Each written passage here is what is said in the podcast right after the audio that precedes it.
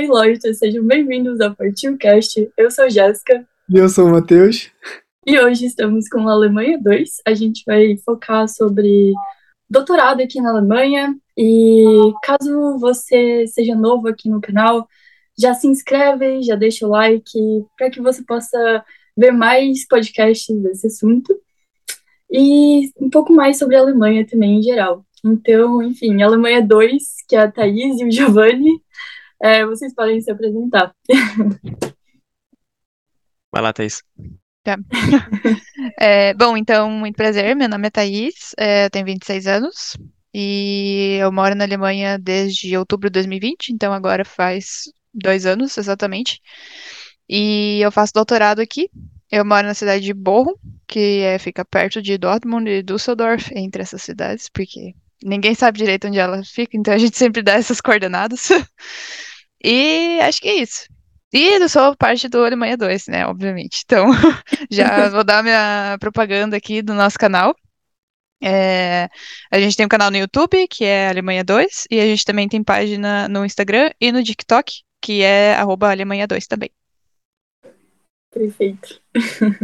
É isso aí. Então, eu sou o Giovanni, eu tenho 28 anos, eu vim de Curitiba, eu tô, na verdade, eu sou o marido da Thaís, a gente mora na mesma cidade, então a gente mora em Bochum, e eu também faço meu doutorado em Química aqui na Ruhr University Bochum, e é isso, sou formado em Química e tenho mestrado em Química também, e eu comecei o doutorado aqui na Alemanha.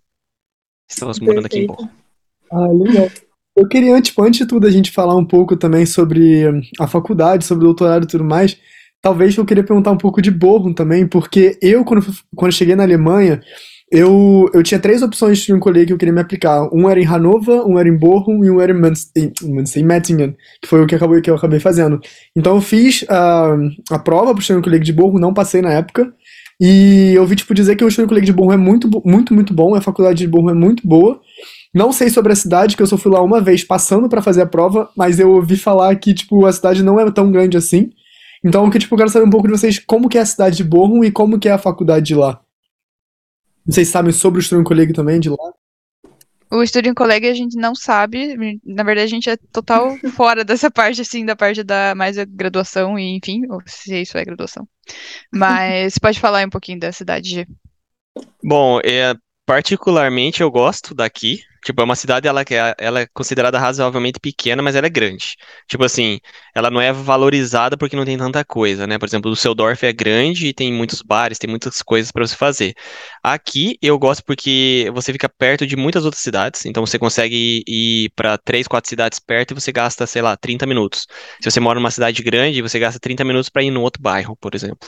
Então a gente vai daqui para Milheim em 20 minutos, a gente vai daqui para Düsseldorf em 30 minutos, daqui para Dortmund em 15 minutos minutos, daqui para essa em, em 10 minutos. Então, tipo, é muito perto, sabe? E a, eu gosto muito daqui porque a gente consegue se virar um pouco com o inglês, porque a gente não tem alemão também. Então a gente está bem no início do alemão. E levando mais para a parte da universidade, eu gosto muito, a Ruby é muito boa, ela é considerada na nossa curso de química, a química em si, na graduação, no mestrado e no doutorado, ela é muito valorizada. Ela, sei lá, eu não cheguei a ver em qual nível que ela tá de melhor universidade da Alemanha, mas eu acredito que ela tá entre as 10 melhores universidades da Alemanha, com certeza. Tipo, para nosso curso eu acho que também é muito válido isso, né? Tipo, que ela é muito boa. É, eu não sei em relação à Alemanha inteira, mas eu acho que para química no NRV, né, que é o estado, eu acho que é tipo, pelo menos entre as três melhores para nossa área, assim, sabe? Então. E foi muito engraçado, porque a gente veio pra cá, a gente não sabia disso, a gente descobriu uhum. isso depois. Eu não sei exatamente, por isso que eu perguntei, porque o Strong College de Bochum também é muito conhecido e falam que é muito bom. Uhum. É na universidade, então por isso que eu, eu queria muito fazer na época College também. E quando eu fiz a prova, eu vi, tipo, a sala lá, tipo, irada, tipo, gigante, assim, tipo, tudo, tudo tecnológico e tal. Então eu achei, tipo, muito, muito maneiro também a, a estrutura da faculdade. Hum. Sobre a cidade em si, é, tipo, né, o Giovanni falou assim, acho que às vezes fica um pouco mais fácil de falar em número de habitantes. Eu acabei de pesquisar no Google aqui. é 360 mil habitantes, Borrom tem. Então, tipo, sei lá. Muito menos tem, então. É, e assim, a gente acha uma cidade relativamente pequena no sentido de porque acho que a gente não tem muita coisa para fazer, assim, sabe? Não tem tanta coisa turística, não sei o quê, assim, né? Se vem alguém visitar a gente, a gente fica tipo, tá, o que, que a gente vai fazer com a pessoa aqui, sabe? Meio que nesse nível, assim. Mas ao mesmo tempo, a gente gosta muito desse sossego, assim, sabe? A gente veio de Curitiba, que é uma cidade relativamente grande, né? Também lá no Brasil. E inicialmente a gente pensou, tipo, putz, acho que a gente não vai se adaptar muito, né? Cidade meio pequena, não sei o quê. Nossa, hoje a gente pensa, nossa, acho que eu quero morar numa cidade menorzinha, assim, faz a minha Sim. vida, que é um sossego, sabe? É, quando a gente viaja, por exemplo, a gente viaja, a gente foi lá para os encontros de criador de conteúdo em Munique, pô, super badalado. Quando a gente chegou em casa, a gente falou assim, gente você sai da RBF aqui, fala assim, nossa, cara, não tem ninguém. Tipo, não tem pessoa caminhando direito, então você se sente mais, tipo, no sossego mesmo, sabe? Bem diferente da, de Munique, por exemplo, que é muito grande, né? Nossa, total, mas é muito bom, tipo, mencionar esse tipo de cidade também, porque a maioria das pessoas que vêm para a Alemanha, elas vão focadas em Munique, Berlim, Frankfurt, Sim. as maiores cidades, né? E nem sempre vão ter, talvez, as melhores universidades, também são boas, obviamente. É, mas tem outras cidades também que vão ter universidades muito boas, focadas em certos tópicos ou áreas específicas. E eu concordo plenamente com o que vocês falaram em relação a morar em cidade tipo um pouquinho menor que parece, sei lá, que é uma cidade confortável, mas que tem tudo para você, sabe? Tem tudo que você precisa. É, como estudante também, é, eu sinto às vezes, por exemplo, em Münster tem 300 mil habitantes mais ou menos também. É, e aqui onde eu moro tem, nossa, bem menos, tipo, eu acho que 60 mil habitantes. Nossa É senhora. bem, bem menos. Só que é uma cidade de estudante, tem tipo uma faculdade, de, o campus é lindo, sabe? É gigante, tipo, não, gigante, é, ok, gigante depende. Mas é, é um campus massa, é perto da Holanda, é, tipo assim, tem mais ou menos as coisas que você precisa. Então eu me sinto muito confortável estando em um lugar onde tem tudo perto, sabe? É, em cidade grande como Berlim, já sinto, ok, vou perder 40 minutos realmente indo para um lugar enquanto eu poderia estar fazendo completamente outra coisa. Exatamente. É bem isso. Então, E outra coisa também que é muito importante, principalmente aqui na Alemanha, se a gente comparar essas cidades maiores e mais famosas, é o custo de vida, né? Principalmente o custo de aluguel. A total. nossa cidade, ela é considerada de baixo custo e, cara, quando a gente foi pra Munique lá, a gente ficou na casa de umas amigas nossas, que a- o apartamento delas era menor do que o que a gente tem aqui, numa localização não tão boa quanto que a gente tem aqui no sentido de ficar perto da estação central e tudo mais, e o aluguel delas era maior do que a gente paga aqui. Aí a gente olhou e falou, meu Deus, olha, a, a- sabe, é uma coisa que, cara, come muito o teu dinheiro, assim, aluguel é um negócio que, né, assim, 100%. você E gasta principalmente para quem tá vindo direto do Brasil, assim, eu acho que para quem tá querendo economizar, né, na verdade, é, estudar em um lugar que é mais barato, é, você vir para uma cidade menor realmente vale muito mais a pena. Nossa, Você com vai- certeza. Porque realmente você vai gastar muita grana em apartamento pequeno, só em apartamento, só em aluguel em cidade grande. Tipo, provavelmente não é isso que você quer, né? Provavelmente você quer aproveitar os Sim. outros benefícios de viver na Alemanha. Então, é. Mas que louco, cara. É, como é que vocês. Tipo, de onde que surgiu a ideia de vocês virem pra Alemanha a princípio? Fala aí, Ju. Então, pois é, é uma história meio longa, que eu vou tentar dar uma encurtada aqui, ainda bem que eu que vou falar essa, senão a Thaís ia pegar três horas aqui. É, assim, a, a Thaís, a, da família dela, ela veio da Alemanha, né? Então ela foi da Alemanha pro Brasil. Então a Thaís é Thaís Schroeder Rossi, e a gente tentou pegar a cidadania dela. É, pela parte do- da avó, só que daí não passou. Então, tipo, a parte da avó dela não passava, porque as regu- regulamentações da Alemanha, tipo, a, avó- é, daí eu não vou entrar em detalhe porque eu não me lembro direito também. Mas a gente tentou também a cidadania pela parte do avô dela, que também não deu certo. Só que assim, a gente já estava decidido que, tipo, ó, a gente vai fazer. Eu não queria fazer um mestrado lá no Brasil, porque eu simplesmente não queria. Eu falei, cara, eu quero sair daqui, pelo menos não em Curitiba, né? Porque eu queria, sei lá, só sair da minha cidade lá. E aí a gente também queria sair fora do país, né? Daí a gente falou, cara, já vamos tentar isso, por que não, né? Daí a gente começou, ficou tão interessado na Alemanha, tão interessado, tipo, ah, vamos, por que não a Alemanha, já que a gente já tentou pegar, né? E os nossos amigos também entraram, eles começaram a falar isso pra gente, tipo, ah, eu tô tentando minha cidadania, tô tentando isso, tô tentando aquilo. A gente falou, ah, a gente tem oportunidade, né? Então a Thaís pediu, ah, sentamos nós dois, falamos assim, vamos fazer o seguinte, eu quero, a Thaís falou pra mim, eu quero fazer o mestrado aqui. Eu quero muito fazer o mestrado aqui na UFPR, No Vamos Brasil. continuar, é, no Brasil, né? É, na UFPR lá da Universidade Federal do Paraná. E eu falei, cara, então tá. Então eu também quero, mas daí pro doutorado a gente sai daqui. Então, tipo, se for pra fora, ou se for pra USP, ou se for pra Unicamp, ou qualquer outra, a UFSC também, qualquer outra universidade, né? É, Porque- isso foi um acordo que a gente fez já desde, desde o começo do mestrado, assim. Hum, Isso.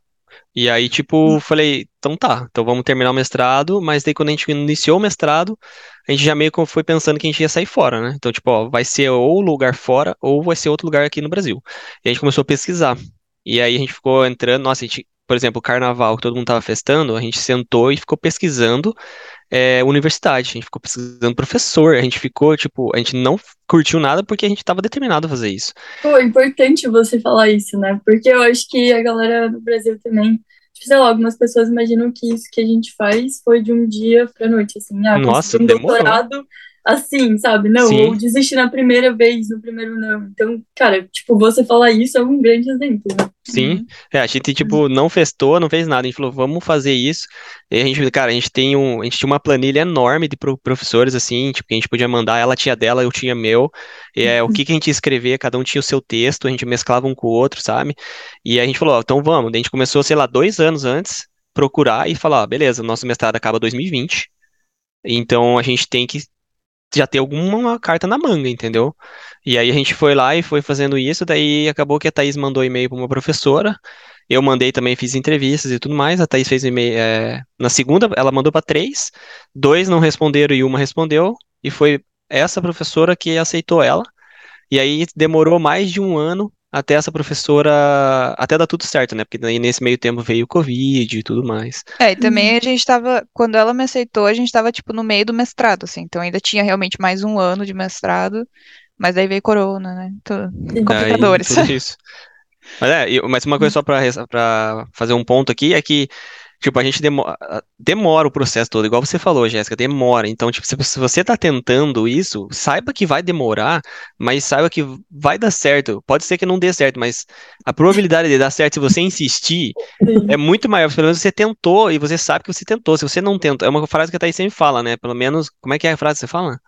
É, tipo, você pode se arrepender de não fazer Não ter alguma tentado, coisa, né? mas você nunca vai se arrepender de ter tentado. Tipo, se você tentou e deu É. errado, beleza. Mas você tentou, você sabe a resposta, né? Agora, se você ficar. É porque é uma coisa que eu ficava muito pensando, quando a gente tava pensando, tipo, ah, putz, né? Porque pode dar errado, porque a gente pode ir, pode não gostar, não sei o quê, porque realmente tem uma. infinidade de possibilidades. Você pode não gostar, você pode não se adaptar. A gente nunca tinha ido pra fora do país, nem pra visitar, nem nada. Então, você não sabe como essas coisas funcionam e a gente não tinha dinheiro pra, tipo, ah, vamos lá visitar, ver se a gente consegue, sabe? Se Uhum. adaptar a isso, assim. Então a gente simplesmente veio na louca, assim, né? Na louca, né? Tipo, a gente se preparou e tal, mas assim, no sentido da adaptação a gente não sabe. E daí tinha sempre, né, amigos, familiares via, falavam com a gente, né? Tipo, tá, mas e se der errado e tal? E o meu pensamento sempre foi, cara, pode dar errado. Tipo, eu posso ir, eu posso não gostar, eu posso odiar a Alemanha, eu posso querer voltar pro Brasil correndo. Ou eu posso ir, eu posso gostar, mas eu nunca vou saber se eu não tentar. E se eu não Não tem tentar, eu vou ficar o resto da minha vida pensando, e se eu tivesse tentado, como seria? Sabe? Então, sei lá, isso foi o que mais me motivou, assim, tipo, eu queria muito ir para fora do país e eu pensava, pode dar errado, pode dar errado, mas vamos tentar, sabe? Eu quero saber o resultado disso. Mas realmente eu acho que o que a gente precisa fazer é realmente tentar e continuar tentando até alguma coisa que vai dar certo, né?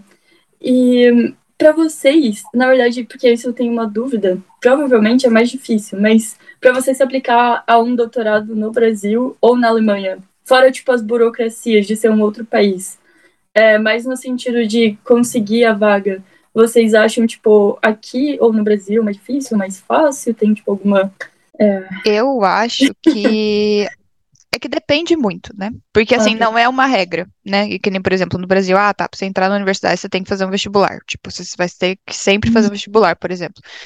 No doutorado depende muito do programa, não só da universidade. Às vezes é uma pessoa da mesma universidade, se muda de área, é outro programa de pós-graduação, então às vezes são outras regras. Hum. Por exemplo, na nossa universidade lá do Brasil, que é o FPR, é, antes tinha um, um tempo que doutorado não precisava fazer prova nem nada, só entrava lá, conversava com os professores, alguma coisa assim. Acho que eles faziam uma análise de currículo, alguma coisa assim, para decidir é, quem que ia ganhar as bolsas, porque sempre tinha menos bolsa do que pessoas interessadas, né? E daí, de acordo com a pontuação de análise de currículo e de análise de projeto, essas coisas, aí eles decidiam quem que ia receber a bolsa. E basicamente é isso. Depois eles mudaram. E agora, quem é novo, que não estava no programa ainda e está chegando agora no doutorado, tem que fazer uma prova. Tem alguns uhum. outros programas que também tem que fazer prova e alguns outros programas que você também não precisa fazer prova, né? Como era no nosso antes, só, tipo, tem essa análise de currículo e tudo mais. Aqui na Alemanha, é, eu só sei falar dessa experiência da nossa universidade ali, mas, é, sei lá, acho que é eu tenho uma opinião. mais fácil, assim, porque você meio que só tem que conversar com o professor, ele tem que meio que gostar de você e ele fala, então, uhum. então, beleza, pode vir, sabe? Não existe é, uma nota, assim, que você precisa ter, então, tipo, ser. Ou é só, tipo, realmente a entrevista. Isso. É, eu acho que sim. Uhum. É, pra gente aqui, por exemplo, na nossa universidade lá, você tem que fazer essa prova que a Thaís falou para fazer o nivelamento, né? Que às vezes você estudou mais, você tipo, sabe muito mais do que outra pessoa. Então eles fazem essa prova, tipo, meio que nivelar o nível do, do doutorado. Entendeu? Aqui não. Aqui, a minha opinião, né, referente a essa pergunta que a Jéssica fez, e a tua também, é que, tipo assim, no Brasil você tem que fazer uma prova. Às vezes você já nem se aplica e fala, ah, eu não quero fazer essa prova porque, pô, eu vou mal, eu sei que eu vou mal. Aqui, não. Aqui você simplesmente chega, manda um e-mail, por exemplo, a gente que mora no Brasil, você manda e-mail, o professor marca uma entrevista, ele pede uma lá, qualquer coisa. Dependendo do professor, eu faço uma para química, né? Uma apresentação de 15 minutos. Você faz essa apresentação, o professor conversa com você, discute alguma coisa e fala: "Ah, vamos fazer uma segunda só para ver, pô, não tenho tanta certeza". Aí ele vai lá, faz uma segunda com você, às vezes nem faz, e aí ele te aceita. E depois que ele te uhum. aceita, desculpa, gente. Depois que ele te aceita, é, você simplesmente vai e e, tipo, você não precisa provar nada, entendeu? Por exemplo, no nosso caso aqui, o doutorado, você não precisa provar língua. Você precisa, na uhum. verdade, mostrar que você é, fala inglês, inglês. Entendeu? Então, tipo, por exemplo, eu, quando eu entrei aqui, só um exemplo, eu não precisei de certificado de IELTS, eu não precisei de certificado de TOEFL, eu não precisei de certificado de nada. Eu cheguei uhum. lá e falei com a, com a secretária da Química em inglês, e ela falou, eu falei, ah, preciso apresentar qualquer tipo de certificado? Aí ela falou, você tá falando inglês comigo aqui, não tá? Daí eu, eu tô te uhum. entendendo, não tô? Deu, tá. Então você não precisa de nada. Eu falei, então tá bom. Entendeu? Tipo, foi simples. Só que pra Thaís já foi diferente, porque ela entrou no uhum. processo de mestrado aqui. Então ela fez um ano preparatório, daí ela teve que aplicar, e nesse, nesse documento uhum. de aplicação, aí precisava de uma nota de TOEFL de tipo B1, B2, entendeu? De inglês. Então, no doutorado em si, você não precisa. Na RUB, pra química, tá? Tipo, para outras coisas pode ser que mude, né? Outros programas. Não, na verdade, doutorado. eu acho que meio que precisa, só que no caso teu específico, como uhum. você tava ali conversando com ela e ela viu que o teu inglês era suficiente, aí ela simplesmente falou, tipo, ah, você não precisa, tipo. É, pode ser você também. tá me provando, tipo, você conversou comigo, você tá me provando que você sabe inglês. Foi meio que nesse sentido, sabe? Mas acho que teoricamente precisa, talvez, se você é internacional, não sabe? Mas é mais nesse sentido, assim, você meio que tem uma conversa com o teu professor, se o professor gosta de você e ele uhum. vai te financiar com o dinheiro dele, você só cria lá um uhum. contrato com a universidade falando que quem vai te pagar é o professor e é isso. Tipo, uhum. good to go, sabe? Só, só, mais uma coisa que eu decidi colocar, só, desculpa falar muito, é, porque assim, muita gente não tenta esse negócio também, porque eles têm medo. Então, assim, gente, é só escrever, por exemplo, para química, tá? É só você, vocês que são químicos que estão ouvindo aqui, para outros lugares também, escreve um e-mail, ou você entra na página da universidade que você quer, e você vê como que funciona o processo de entrar no doutorado. Vai estar tá lá, ah, se você, pô, gostei do professor tal, aí você vai no grupo daquele professor e vai estar tá escrito bolsas ou não sei o que, como que faz para entrar? Vai estar, tá, mande um e-mail pro professor tal com seu CV. Cara, manda o um e-mail com, uhum. com, pro professor tal com seu CV. Não vai te custar nada. O cara vai olhar ou não vai olhar. É, às vezes eles respondem, às vezes eles não respondem. Então depende do professor. Então, tipo, não uhum. custa nada, cara. Não custa nada, velho. Às vezes a vida muda simplesmente por causa de um e-mail, entende? Tipo, é uhum. é isso. Muito bom esse insight, inclusive. Tipo, só testa, sabe? Só se aplica, tipo, até não só para doutorado, mas para bolsa, para para bacharelado, para mestrado, para tudo na vida, só vai e testa, né? Tipo, eu acho que você não vai perder nada, realmente. É, mas interessante, eu acho que em relação a aqui na Alemanha, então, por exemplo, se você fez bacharelado, mestrado na mesma faculdade, você já tem um contato com os professores, então vamos supor que o doutorado para você, tipo, que está nessa faculdade tem talvez um contato mais próximo, seja mais fácil, então. Eu Pelo que a gente percebe na universidade é basicamente isso. Assim, hum. eles falam muito assim no sentido de nota que mestrado conta muito no quesito é, de nota, né? A nota que você terminou a graduação, nota que você terminou o mestrado, para você conseguir um doutorado. Até porque tem muitas pessoas que gostam de sair da universidade que você tá, né? Se você fez, sei lá, bacharelado e mestrado, você quer fazer doutorado em outro lugar, aí você vai ter que, né, mostrar o seu transcript. Tipo, tem alguns professores que vão pedir o seu é, histórico, né, e tudo mais. Então, isso pode contar muito. E claro, né, a gente tá falando dessa nossa universidade aqui. Então, às vezes, em outra universidade, eles precisam, né, que você mostre sua nota, às vezes pode mudar, né? Não tô falando que é uma regra. Mas em relação a, tipo, se você já tá ali e você só quer continuar no grupo, a gente percebe essa facilidade real, assim. Tem muita uhum. gente do grupo ali que tá, que tá ali com a gente, que tá fazendo mestrado, tá fazendo algumas disciplinas práticas, que daí eles ficam ali no grupo fazendo experimento nos nossos laboratórios, e eles já sabem que eles vão ficar, né? Eles já conversaram com a, com a nossa supervisora uhum. lá e ah, fala assim, ó, já conversei com ela, já estamos entregando aqui as papeladas do para entrar no doutorado em tal tal dia, uhum. tipo. Então a gente realmente percebe essa facilidade. Ok. Ah, que legal. Eu queria perguntar um pouco, tipo, também da estrutura da faculdade que você, tipo, para vocês, porque estão falando, tipo, laboratório, da estrutura da faculdade em si, e a gente sabe como é que, eu, eu conheço, tipo, uma das minhas melhores aqui em também, é, em Steinfurt, ela fez a faculdade no Brasil de engenharia química e depois veio para cá fazer o mestrado aqui de engenharia química, não, de material science. E aí ela falou, tipo, da diferença dos laboratórios de lá e daqui, né, que aqui é, tipo, uma coisa, tipo, surreal diferente. Eu queria te ouvir de vocês, qual é a perspectiva que vocês tiveram no, dos laboratórios lá e cá. E da faculdade em si também, né? Uhum. Quer falar? Isso falar? Vou falar então. É, então, é o seguinte, é, é absurdo, né? Não tem comparação nenhuma. Tipo, Cara, não sei nem por onde que eu começo, porque a gente trabalhava, eu trabalhava no laboratório, que eu gostava muito de trabalhar lá no Brasil. Tipo, ele era um pouco pequeno, mas era muito aconchegante, né? Mas daí tinha a questão de você comprar reagente, fazer isso, e precisar de um equipamento. Então, só os professores mais ricos, né, que ganhavam mais de suporte do governo, tinham específicos, tipo, equipamentos específicos, né? Tipo, fazer um qualquer outra coisa lá de química, por exemplo. Então era muito caro, você não tinha dinheiro. Aqui, cara, nossa, no laboratório onde, onde a Thaís está trabalhando ali, é super novo. O prédio, tipo, é super novo, então tem tudo que vocês podem imaginar. Cara, tem tudo, você não, você não precisa de nada. Tem tudo lá, entendeu? Você, óbvio que você tem que dar uma, uma voltinha ali ou outra num outro prédio para fazer uma análise, sabe? Mas porque não cabe, por exemplo, naquele prédio. Então, assim, por exemplo, a professora da Thaís foi lá, precisava fazer, comprar um HPLC, que é um equipamento lá para você medir umas coisas de química. Aí ela foi lá e comprou. Então você tem um HPLC no seu próprio laboratório. Aquele negócio que custa, sei lá, cara, muito caro. Tipo, é mais que carro, assim, por exemplo. Então, tipo, as coisas são é abstrato, eu não sei nem como dizer, assim, sabe? E, tipo, o dela é mais novo, né? Onde eu tô trabalhando agora, ele é um pouco mais velho, porque é bem antigo o prédio. Só que a questão é o que eu queria fazer aqui é a questão do dinheiro, né? Então, tipo, os professores têm dinheiro aqui. Então, se você precisa de algo, eles vão comprar para você. Eles falam, ah, vai lá, faz a cotação para mim, manda aqui e chega. Tipo, não, você não espera mais nada. Então, lá, lá no Brasil, a gente fazia a reação com reagente que tinha vencido, sei lá, 20 anos, entendeu?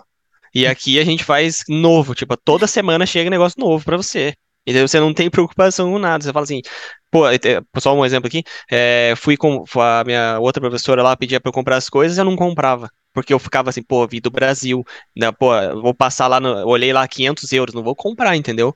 Aí tomei um pitão porque não comprava. Daí eu falei, então tá bom, então, então vou lá e, meu, comprei tudo, comprei tudo que aquele negócio podia me deixar comprar.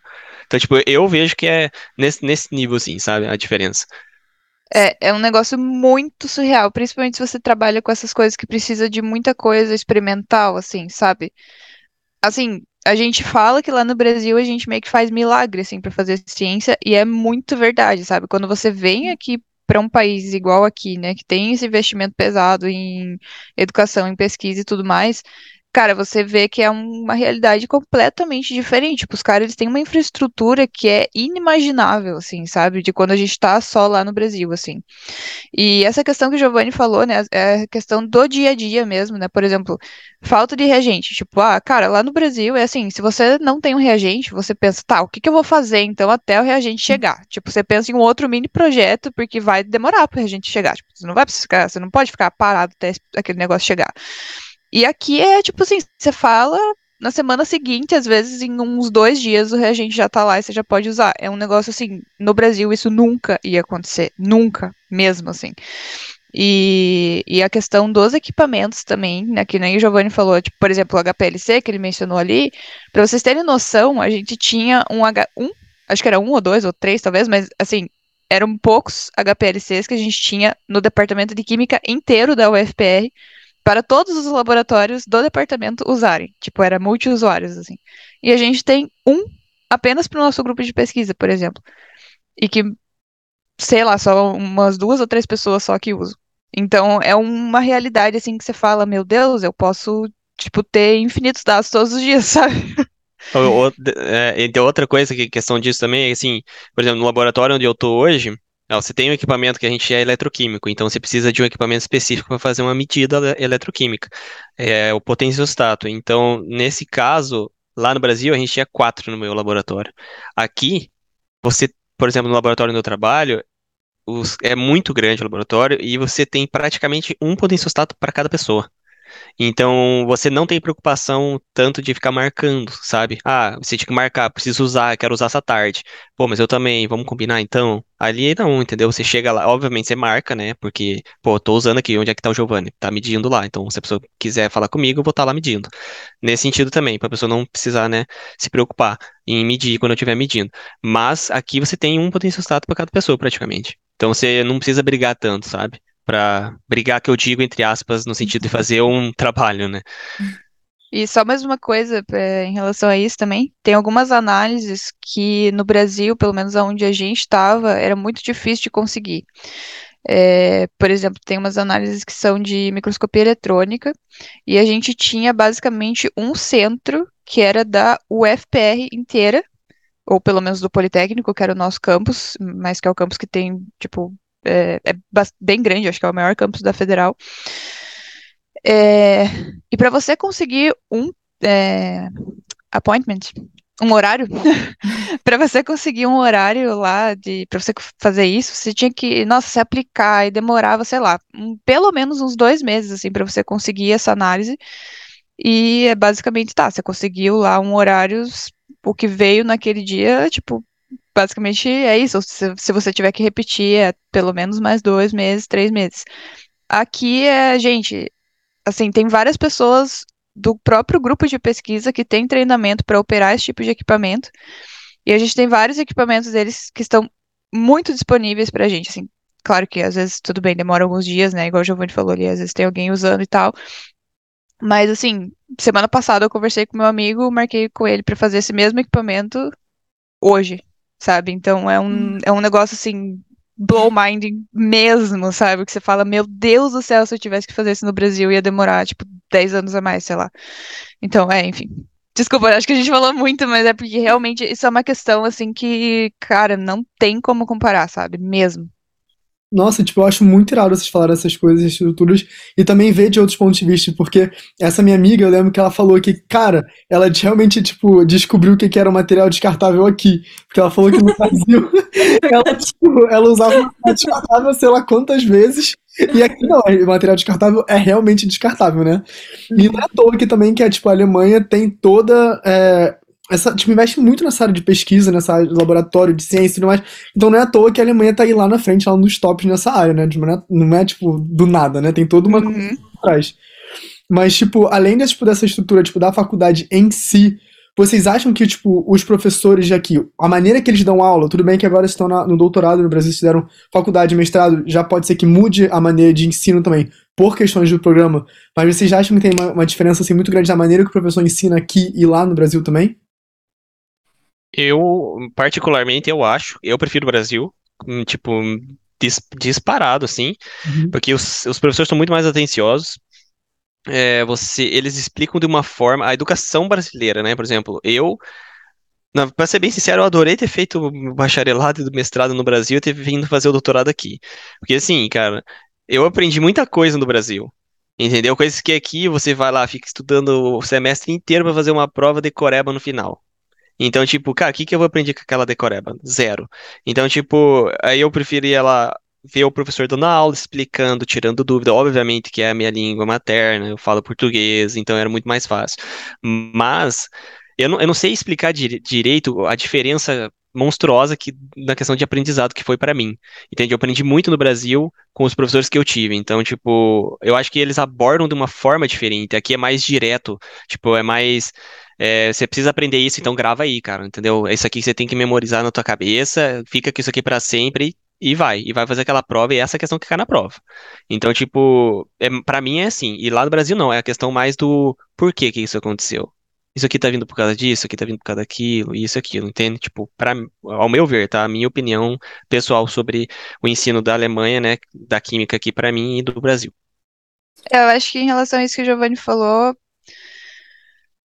é, também não todos, tem, acho, que depende muito, assim, tem alguns professores que focam muito mais nisso, ah, no porquê, vamos lá, né, entender o porquê que isso está acontecendo e tal, mas realmente tem muitos que é umas coisas, assim, muito decoreba, que é você ficar decorando uns valores, assim, que você não precisa decorar, que você pode simplesmente pegar uma tabela e e, sabe, assim, não tem sentido nenhum você ficar decorando um valor daquilo que você não vai gravar aquilo para depois da prova.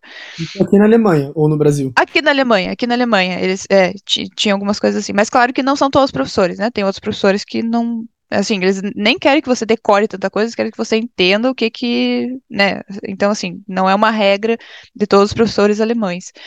Mas eu acho que é muito isso que o Giovanni falou, no sentido de que eu acho que é meio que cultural mesmo. É, o alemão, eu acho que parece que eles, eles são muito nesse sentido, assim, parece que eles falam, sei lá, uma vez eles já esperam que vocês, beleza, peguei, agora já posso até ensinar alguém.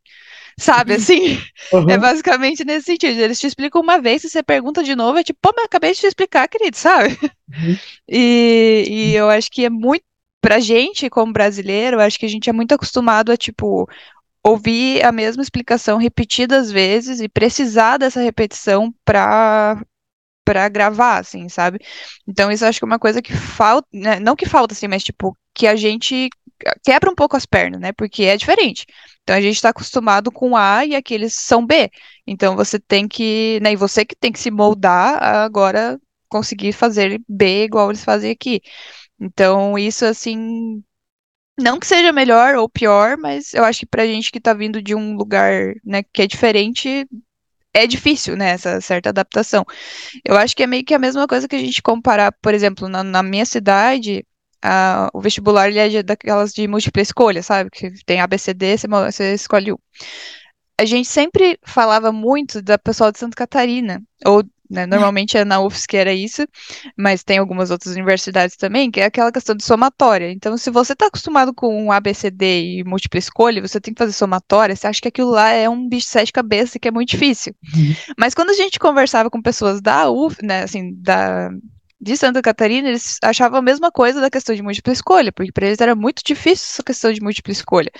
E na verdade são só perspectivas diferentes, porque você está acostumado de um jeito e daí você tem que mudar aquilo, né? Então acho que acaba sendo mais uma questão de adaptação do que, tipo, ah, se é melhor, se é pior, sabe? Na minha, na minha perspectiva. Nossa, sim, eu acho que, inclusive, eu concordo em alguns, algumas coisas que vocês falaram, de que os professores aqui realmente são, tipo, sinto bem mais objetivos e chegam ao ponto. É, como, eu, como eu troquei de faculdade agora, eu tô tendo meio que perspectiva de duas faculdades até, isso é bem interessante, porque é, na minha outra faculdade eu sentia que muitos professores tipo, alguns não tinham tanta vontade assim de dar aula, então eles literalmente só liam o que estava escrito, ou não sei, tipo, não davam um insight novo, era só você chegar em casa, ler os slides, que seria a mesma coisa, né? É, e eu sinto que aqui os professores são, também são muito. Não os professores, o ensino em geral, eu sinto que eles querem que você seja muito independente. Então, caso você queira saber de algo a mais, eles falam assim: você pode ir atrás desse livro, desse livro, disso aqui, e você vai lá e lê. Se você não lê, tipo, também não vai fazer diferença, você vai passar no curso, mas, tipo, isso é pro seu próprio conhecimento. É, agora, é, mudando de curso, na verdade, não só mudando de curso, né? Eu também tinha professores na outra faculdade que eram mais jovens e que estavam dispostos a realmente dar uma aula interessante, a, tipo, tomar cuidado com o que estavam falando e perguntar sobre feedback mesmo, tipo, pô, vocês estão gostando da aula? Vocês querem, tipo, que eu fale de uma outra forma? Tá sendo muito rápido, muito devagar. E isso eu senti mais de professores realmente mais jovens, tipo, mais jovens, ah, sei lá, eu acho que, porque tem professores muito mais velhos, tipo, 50 anos, né? E tem alguns que são, tipo, tem 30 anos, tá fazendo doutorado e tá dando aula, e aí é mais dinâmico, eu acho que eles estão mais, é, mais conectados com os jovens, né? Que, porque estão na faculdade, realmente. E trocando agora de faculdade, é, a faculdade que eu tô fazendo agora é em inglês, e a que eu fazia era em alemão, e aqui tem professores, eu tenho um professor dos Estados Unidos, eu tenho professores que são, tipo, holandeses também, então tem professores de vários lugares, e como eles falam inglês, e é uma faculdade mais internacional, eu já percebi que, mano, as aulas são muito mais interessantes. O professor, nossa, meu Deus do céu, ele literalmente, tipo assim, ele também manda coisas para você ler em casa, ele manda, tipo, um monte de coisa, mas ele não fala quase nada só sobre a leitura, ele fala sobre exemplos, ele mostra outras coisas que tem a ver com o assunto, mas de uma forma que faz ser interessante, de você parar para pensar e refletir, tipo, por que que isso existe? Olha como que poderia ser diferente. E, tipo, eu acho isso o melhor de tudo, porque, ok, no final realmente a prova vai ser provavelmente de decoreba e umas coisas assim chatas, mas pelo menos a aula tá sendo boa, sabe? Então eu acho que isso que vale a pena. Acho uhum. que isso é muito importante. Eu concordo plenamente também. Eu foi igualzinho eu falei lá, nossa, aqui, tipo, é muita decoreba, sei lá, vai, vai de cada pessoa, você precisa se acostumar, né, porque teoricamente, né, você vai ter que chegar no final da lá e ter que passar na matéria. Então você tem que se Exato. acostumar, você precisa decorar, e é isso, não tem muito o que fazer, você tem que decorar. Entende? Uhum. Mas se tem alguma coisa por trás, assim, que, pô, você consegue tirar. Igual você falou, a gente teve professores aqui novos também, que, pô, totalmente diferente de um professor bem mais, né, é, experiente, assim, né, que já, tipo, já tá mais pro final da carreira, já tá pra se aposentar, então, daí, tipo, a palestra do cara é boa, mas a aula é ruim. Ou, tipo, uhum. tipo, sabe, coisas assim, sabe, se conversar com ele na rua, pô, gente boa demais, mas na hora que vai dar uhum. aula, ruim. Então, uhum. né, tem esses e, dois. E outra coisa também em relação é, ao sistema de ensino, né, não, não tanto em relação à forma com que isso é dado, mas o sistema de ensino aqui da Alemanha eu, também é outra coisa que a gente precisa se adequar muito e que você uhum. se adequa só sofrendo mesmo. é, que é as provas só no final do semestre, né? Tipo, nossa, isso é horrível, meu é. Deus é. do céu. Por que que eles fazem isso, gente? tipo, nossa, nossa, você tem que se matar, assim, ou você tem que ter muita. É, é, como é? é? Disciplina, né?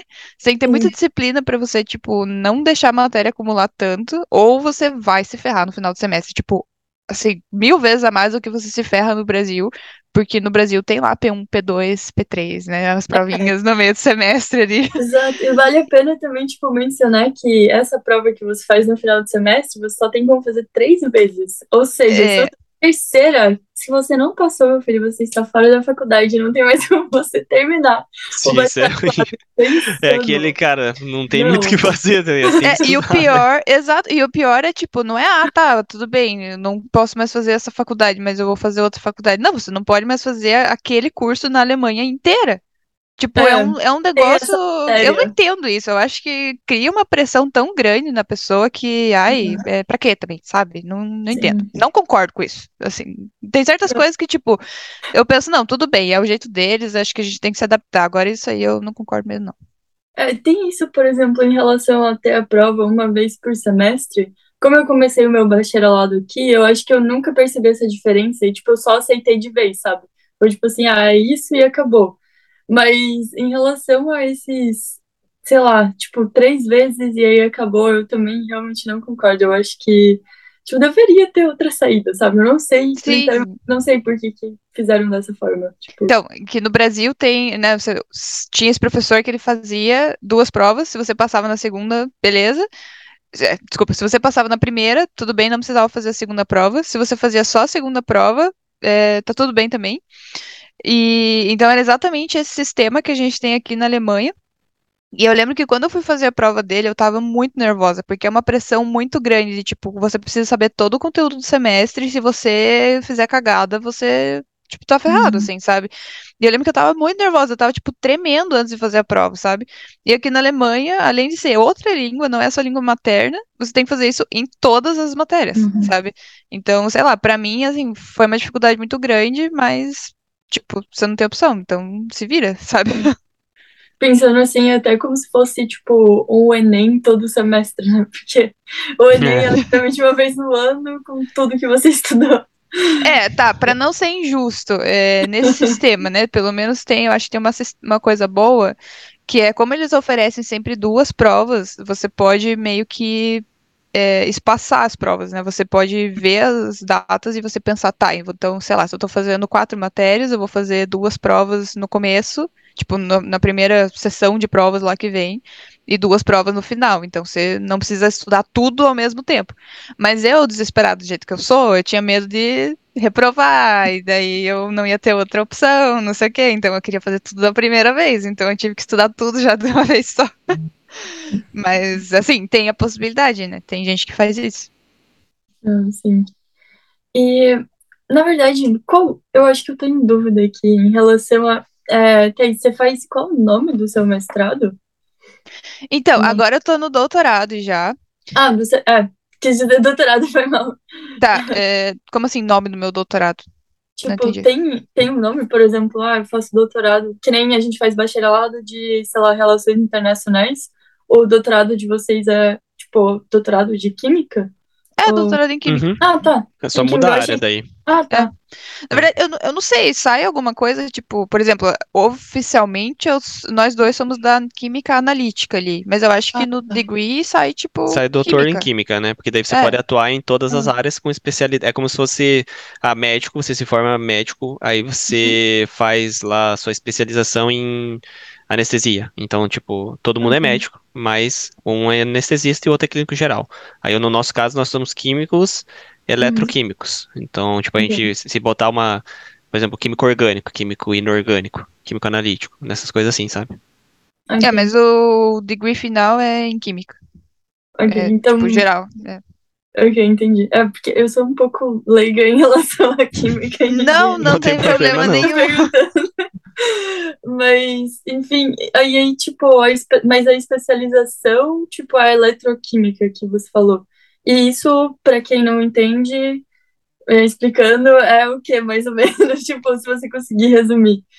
É, dá pra resumir na forma que um amigo nosso sempre sempre fala que é o Thiago, se ele ouvir isso aqui, ele sempre fala, dá choque em molécula. Ele sempre fala isso. Sempre fala isso. Então, tipo, na forma mais leiga, dá choque em molécula. Então, tipo, é, tem- é que tem várias coisas, né? Tipo, pra ficar mais claro assim, tipo, a gente tá, por exemplo, essas reações de hidrogênio, pra você tentar fazer com um catalisador para reação de hidrogênio que está em alta. Tipo, você achar algum material que faça com que o potencial de hidrogênio. É difícil de Cê- explicar não, porque. você não, você não tá explicando de jeito muito leigo. É, então, não sei. É, mas no sentido da aplicação, assim, é, Hum. eletroquímica é usado para desenvolver material para bateria, por exemplo. Você consegue é, investigar materiais que vão ser mais efetivos para você pôr na bateria, por exemplo, do celular ou numa bateria de um carro. É, com eletroquímica, você pode estudar materiais que podem ser usados em carros elétricos. é, deixa eu ver aqui mais. Você pode trabalhar com sensores, então, por exemplo, sabe esses sensores que a gente tem de diabetes, que você só coloca o, o dedinho Ah, lá, o sangue, daí você Aham. consegue. né, isso é um tipo de sensor. A gente consegue Sim. fazer sensor, que significa você é, conseguir detectar uma certa substância de interesse, é, usando a eletroquímica também. E você consegue facilitar algumas reações usando a eletroquímica também, que é o caso que o Giovanni estava falando ali, é, por exemplo, da reação de evolução de hidrogênio, porque o hidrogênio é visto hoje como uma molécula, tipo, que guarda muita energia, assim. Só que a- a- até hoje a gente não achou nenhum. É, tipo, a gente não consegue usar isso comercialmente porque a gente precisa usar menos energia. O tanto que a gente está usando de energia para usar aquilo não faz com que seja bom comercialmente atualmente para a gente usar isso. Uhum. Então a gente precisa estudar materiais que, faz, que né, podem ser de mais baixo custo ou que vão facilitar com que isso seja realmente utilizado na prática é, para a gente poder usar essa molécula como armazenadora de energia, que a gente pode usar, por exemplo, como bateria ou como capacitor, por exemplo. Então, essas coisas é tudo eletroquímica. É que eu entendo que é bem abstrato. A gente fala, tá, eletroquímica, mas e aí? É, sim, exato. Faz o quê? Sim, exato. Não, perfeito. Mas agora eu entendi completamente. Você explicou de uma forma que eu posso entender, então tá perfeito. Obrigada. Imagina. Nossa, química muito, muito irado, porque meu pai é químico também, ele se formou em química no Brasil, e aí, tipo, desde pequeno, tipo, eu sempre gostei muito de química, tipo, na escola adorava química também, e aí eu ia no laboratório do meu pai também, via as coisas de química, eu ficava, tipo, eu acho muito irado também.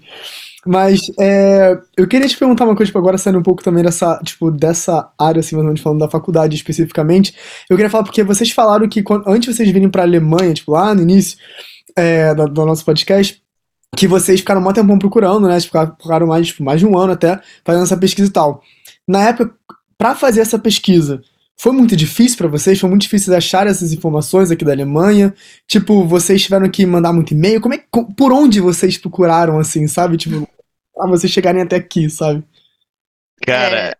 quer, quer não, falar? Pode, pode, não, só ia dar uma correção, porque, tipo, não foi que a gente ficou um ano pesquisando, foi que a gente começou o processo com tipo, um ano de antecedência para pesquisar, mandar e-mail e obter a resposta de alguém. Mas não foi um ano pesquisando, foi basicamente, sei lá, alguns meses dando uma olhada e uma semana full time, assim, sabe? Mas tá, vai lá, Giovanni, pode falar. É, então, cara, foi assim. A gente sabia de algumas pessoas que já estavam aqui morando e fazendo o que fizeram, assim, a gente queria aplicar uma bolsa do DAD, né, que era, teoricamente todo mundo só conhece o DAD, só que tem milhões de outras oportunidades, então a gente uhum. focou no DAD e tudo mais, mas daí a gente falou assim, tá, por onde que começa? Aí eu comecei a mandar mensagem para essas pessoas que estavam aqui e perguntando, cara, o que que você fez? Tipo, qual que foi o primeiro passo que você fez? Ah, eu entrei no site, Aí eu falei, tá, cara, eu entrei no site também, tá ligado? Então, você pode dar. Um... Cara, você conseguiu. Alguma coisa você fez. Tipo, você só não entrou no site. Você foi lá, entrou no site e conseguiu.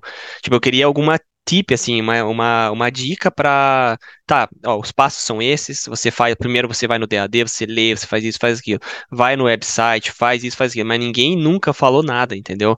E eu, nossa, eu fiquei até conversei com a Thaís na época, eu falei, cara, como, por que as pessoas não, não falam, entendeu? Não ajudam? O que, que, que custa? Tipo, esse foi um dos outros motivos que a gente abriu o canal também. Cara, tipo, não custa nada uhum. você simplesmente falar. Porque você ajudar a outra pessoa, cara, é tão simples, entendeu? Por exemplo, o canal de vocês, só um parênteses aqui na pergunta do Matheus, eu vi o canal de vocês quando eu cheguei aqui em, em 2020, entendeu? Então, tipo, eu falei pra Thaís assim, cara, olha aqui, mas, porra, olha que massa, os caras estão aqui. O meu amigo Cauê, lá de, de, de, Santa Catarina, ele falava de vocês pra mim lá no início, entendeu? Que legal. Tipo, entende? São Nossa. coisas assim, o canal de vocês Não. fez eles verem, fez meu amigo ver e fez eu ver. Então, tipo, várias coisas vai ajudando. Então, tipo, a gente começou assim. Eu perguntei pra essas pessoas, voltando para a pergunta, desculpa, é, a gente, eu perguntei para essas pessoas, eles mandaram nada de resposta praticamente, e aí eu fiz o seguinte, eu entrei em todos os sites e fui vendo. Eu não lembro se a Thaís estava mais, a gente diferenciou, não lembro, Não, Thaís? só um adendo aqui, porque são pessoas e pessoas, né? A gente perguntou para algumas pessoas, uh, a maioria foi tipo isso aí que o Giovanni falou mesmo, tipo assim, ah, só ou não respondeu, né? Geral. Também. Ou só falou, tipo, ah, entra lá no site e, e se vira. É, teve uma amiga minha, né, uma nossa lá da, da universidade, que ela era inclusive da nossa própria universidade, ela era veterana, ela era da química também. E, cara, eu fui falar com ela, pensei, tipo, putz, acho que, sei lá, às vezes ela também só vai falar qualquer coisa igual os outros falaram, tipo, mas, ah, vou perguntar, não tenho nada a perder, né, pensei. E, nossa, essa menina me ajudou tanto, foi a Isis. Nossa, ela ajudou muito, Sim. muito, muito, muito, assim, nossa, com questão de projeto, o que, que tinha que fazer, tipo, muito. E ela veio para a mesma universidade, inclusive. Tipo, eu conversei com ela, ela me falou o nome da universidade, sei lá, nem não peguei assim o nome da universidade, porque eu pensei, tá, vou ver lá o professor que eu quero. Depois que eu fui rever a nossa conversa, eu falei, menina, não tô te perseguindo, mas eu vou para a mesma universidade que você tá. Uhum. Então, assim, ela ajudou muito, ajudou muito mesmo. Mas é. a gente também teve que correr muito, tipo assim, claro que ela não deu tudo de mão beijada, né? Ela ajudou o tanto que ela podia, né? Tipo, não que ela ficou segurando de forma alguma, tudo que ela podia, ela ajudou. Mas tem algumas coisas que não adianta você só ficar dependendo dos outros querer te falar, né? Você tem que ir atrás. Uhum. Então, essa daí é a parte que o Giovanni tá comentando. Isso, é. A Isa, eu ia chegar depois da Isa, mas daí então já obrigado, Thaís, por ter falado dela também. É, mas daí é o seguinte, a gente ia no, em cada website, então, tipo, eu peguei um site lá do, da Alemanha que eu achei, eu não me lembro agora o site, eu posso ver depois e passar para vocês, vocês passarem para os ouvintes e para os seguidores de vocês, é, com todas as universidades da Alemanha. Então, cara, o que eu fiz foi o seguinte: eu peguei, eu sabia que para química, né, que é específico para nós, é, para o nosso curso aqui, né, você tinha que ir no website. Se você quer um professor, você vai no website, checa lá o que está escrito no, no website, Thaís já vai é, no website. Não, Thaís, não, não fala isso. Pelo amor de Deus, de novo não. Desculpa, gente. Thaís, para. Aí, é... Muito Ai. bom. Cara, sério, ela sempre fica com isso, velho. Não, não, não, não. Muito deixa chata. Ela é deixa chata eu falar. Demais, é, é, só porque toda vez que ele fala, fala checa, eu sempre falo checa, checa, checa, checa. Nossa, tá vendo? Que vergonha. Desculpa, que vergonha, velho. Mas senão ninguém ia entender a pergunta. É melhor a gente né, compartilhar a piada, mesmo Meu que seja amigo. ruim. Pronto, pode continuar, desculpa. Tá ótimo, gente. Aí, nossa senhora, velho. Você foi o Roxul Compass, talvez? Hã? O nome do website é Roxul Compass? É esse? Nossa, cara, eu não vou lembrar, velho. Porque foi em 2020, velho. Mas eu posso olhar, porque eu tenho, eu fiz um documento aqui, eu devo ter lá. Ah, e. Muito bom, muito bom. Foda, cara. Daí, você perdi. Ah, tá. Daí eu entrava nos websites, daí eu, eu vi lá essa universidade e vi que você tinha que entrar no website e ver lá o que, que o professor tinha escrito lá. Para entrar no meu grupo é assim: manda e-mail pro professor tal e já tava o e-mail lá, era só clicar. Ah, daí tinha, na Ruby tinha um específico também, sabe? Então, tipo, eu fui na, em cada universidade e procurando todos os departamentos de química. Então, tipo, eu abri Monster, professores de química todos aqui, deixei aberto, salvei e coloquei nesse PDF, no, no Word, sabe? E fui fazendo assim, a Universidade de, de da Ruby, é, Universidade de Düsseldorf, Universidade de Berlim, a Universidade de Munique, fui fazendo a mesma coisa separando, tinha várias que não tinham programa de doutorado, várias que só tinham programas de mestrado, blá, blá, blá. Aí, nesse, nesse caso, a gente foi vendo, tipo, ah, é específico, então a gente vai ter que mandar e-mail, tipo, no nosso caso, assim, era específico, mas era quase tudo igual, você manda e-mail pro professor, você só, tipo, a gente fez um texto genérico, então era assim, Giovanni, eu fiz isso, fiz aquilo, daí o professor era tal, trocava lá, ah, Jéssica, eu vou colocar, opa, eu quero aplicar pro do Matheus. No lugar da Jéssica, eu coloco o Matheus. A minha uhum. especialidade é a mesma, não vai mudar. E aí troca o nome do grupo, sabe? E bem curtinho assim. Então a gente foi fazendo nesse sentido. Tipo, vendo os websites dos professores, escrevendo e-mail, montando um e-mail genérico, que a Thaís montou um e-mail genérico para nós. Aí a gente foi mudando o nome do professor e fazendo isso, sabe? Tipo, mas essa, esse, essa etapa da pesquisa, cara, foi um saco, assim. Porque, tipo, igual a Giovanni falou, tinha algumas, tipo, a gente tinha que ir uma por uma, e tinha algumas que não tem é, parte de química e não tá, né? Ah, oi, a gente não tem parte de química. Você tem que ficar fuçando lá no website que já tá em alemão, e tem que ficar traduzindo lá pelo Google Nossa, Tradutor, sim. que a gente não fala alemão. Uhum. E daí, às vezes, é difícil de achar. Tipo, às vezes tem química, mas aí até você saber aonde que você tem que ir, porque cada universidade, cada site é de um jeito, né? E daí, nossa, às vezes a gente ficava, tipo, um tempão pra tentar achar, daí a gente falava, tá, então acho que não tem, né? O que, que você acha? Tipo, sabe? Daí você perde né, assim, investe um tempão naquilo pra uhum. meio que não dar em nada, né? Tanto que daí no nosso, no nosso Word lá tinha, não tem química. Esse não tem química, sabe? Tipo, não perde tempo procurando de novo, que já não tem, sabe? Uhum. Mas, e, e, esse link que o Giovanni achou aí, que tinha todas as universidades, foi muito bom, porque tem várias universidades que a gente não tem nem ideia que existem né? Uhum. Então, aí eu falava assim, tá, me manda aí o. Tipo, ficava eu no meu computador, ele no dele, daí eu falava assim, ó, tá, então comecei por essa universidade, pega a próxima da lista. Aí o próximo acabava e pegava a próxima universidade. Daí ficamos, tipo, nesse, nessa automatização, assim, por alguns, alguns dias. Mas é isso, tipo, é assim, não tem segredo, você tem que correr atrás e fazer essas partes chatas mesmo, sabe? Mas esse essa pesquisa inicial. Ah, desculpa. Pode falar.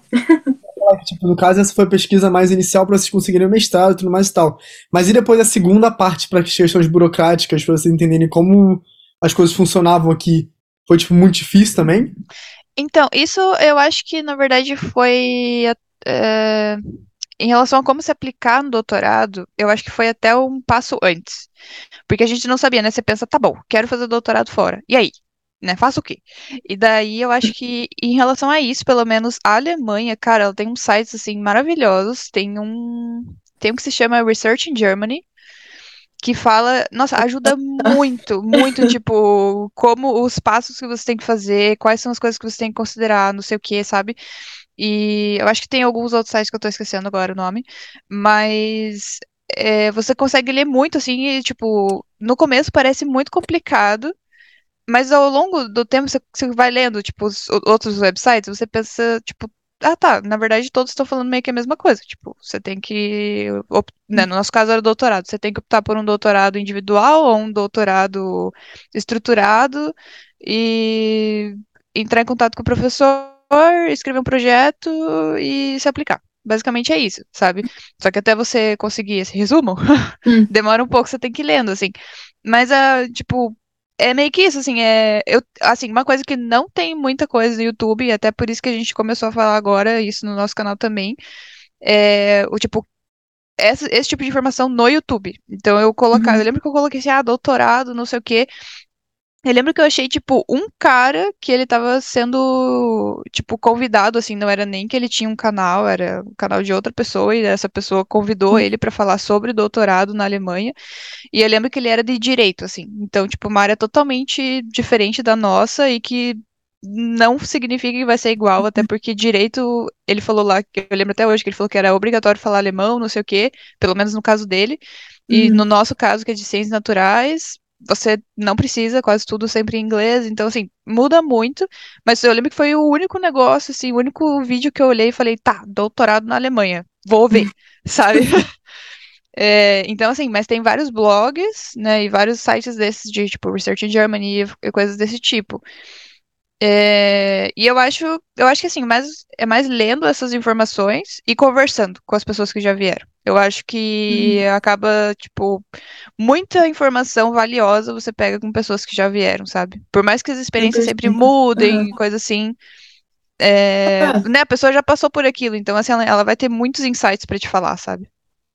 Sim, tipo, é por isso que a gente faz o podcast também, porque Cara, não tem melhor forma de você entender sobre o país quando você está conversando. Então, tipo, às vezes a gente está fazendo, se eu fizer um vídeo roteirizado, às vezes não vou conseguir falar exatamente o que eu estaria falando numa conversa, ou, tipo, não vou ter o insight de uma outra pessoa.